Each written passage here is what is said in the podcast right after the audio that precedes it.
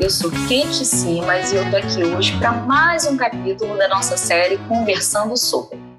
O tema de hoje é Política de Saúde Bucal no Brasil. Nós fizemos no primeiro capítulo o Brasil Colônia, de 1500 a 1889, e hoje nós vamos dar seguimento de 1889 até 1930. Vamos lá? Mais uma vez, vamos falar que são políticas públicas. As políticas públicas constam de um conjunto de ações do poder público. Elas visam solucionar problemas da coletividade por intermediar em ações entre o Estado e a sociedade. São formulados, então, documentos que orientam as ações que compreendem a aplicação dos recursos públicos. Para a gente recapitular, a nossa série vai ser dividida em quatro capítulos. O primeiro capítulo, nós falamos do Brasil Colônia. Hoje, o segundo capítulo, nós vamos falar do início da República até 1930. Nesse período, começa a se desenhar um modelo para a prática de saúde bucal.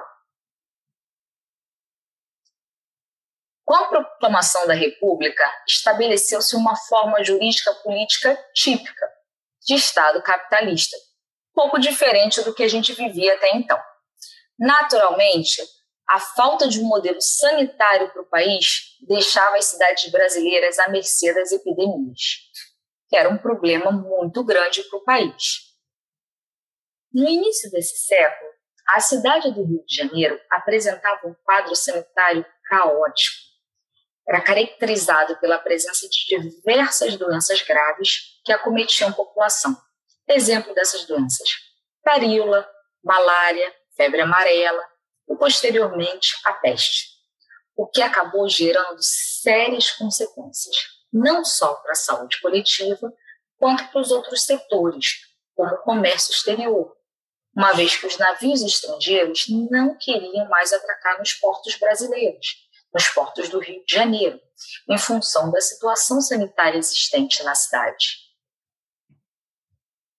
Rodrigues Alves, então presidente do Brasil, nomeou Oswaldo Cruz como diretor do Departamento Federal de Saúde Pública, que se propôs a erradicar a epidemia da febre amarela na cidade do Rio de Janeiro. Aqui a gente mostra um pouquinho de como estava funcionando, como estava caótico o sistema de saúde do país. Aqui a gente tem uma foto de Oswaldo Cruz examinando um microscópio no laboratório em Manguinhos, observado por seu filho Bento Oswaldo Cruz e por Burle Figueiredo. Foi criado a partir da nomeação de Oswaldo Cruz um verdadeiro exército de 1.500 pessoas que passaram a exercer atividades de desinfecção no combate ao mosquito, vetor da febre amarela. Mas a população não era esclarecida sobre o que estava acontecendo, quais os riscos. Os guardas sanitários agiram de forma arbitrária e causaram uma revolta na população.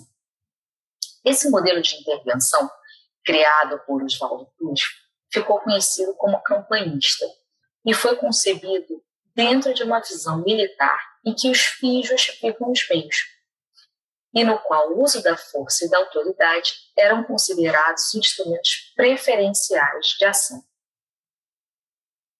A onda de insatisfação não parou por aí. Ela agravou à medida que Oswaldo Cruz é, iniciou, instituiu a vacinação antivaríola obrigatória para todo o território nacional. Surge então um movimento popular que a gente conhece, que chamou-se Revolta da Vacina.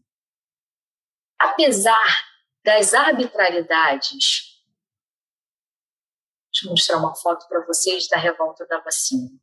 Era bem por aí, eu gosto da, da, da animação. Era mais ou menos a população contra o exército, que arbitrariamente entrava nas casas, aplicava vacina, a população não, não era distribuída, né? não existia uma comunicação do, do porquê, e, e a, a, população se revolta, obviamente.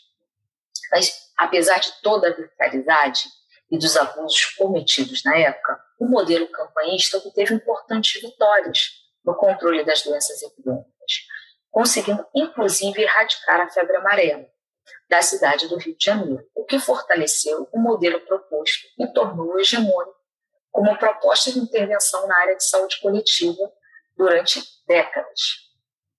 Na reforma promovida por Oswaldo Cruz, foram incorporados como elemento das ações de saúde o registro demográfico, possibilitando conhecer a composição e os fatos vitais de vitais importância da população, a introdução do laboratório como auxiliar do diagnóstico etiológico e a fabricação organizada de produtos profiláticos para uso massa. A preocupação com os serviços de saúde apenas ocorreu no final do período da República Velha, o que culminou com algumas mudanças.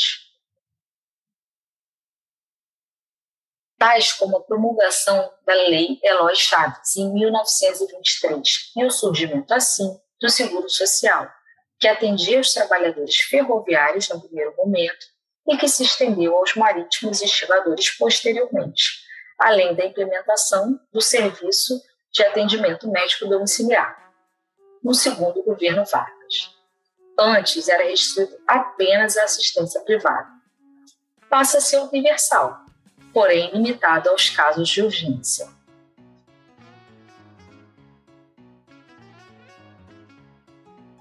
A primeira referência de cirurgião dentista no Serviço Público de Saúde ocorre em 1892, no estado de São Paulo, mas era destinado apenas a atender crianças no ambiente escolar, num sistema de livre demanda.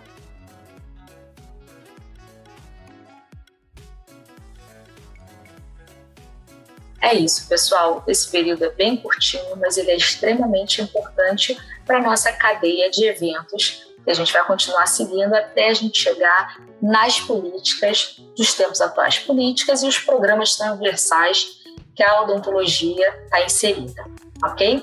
Aguardo vocês para o próximo capítulo.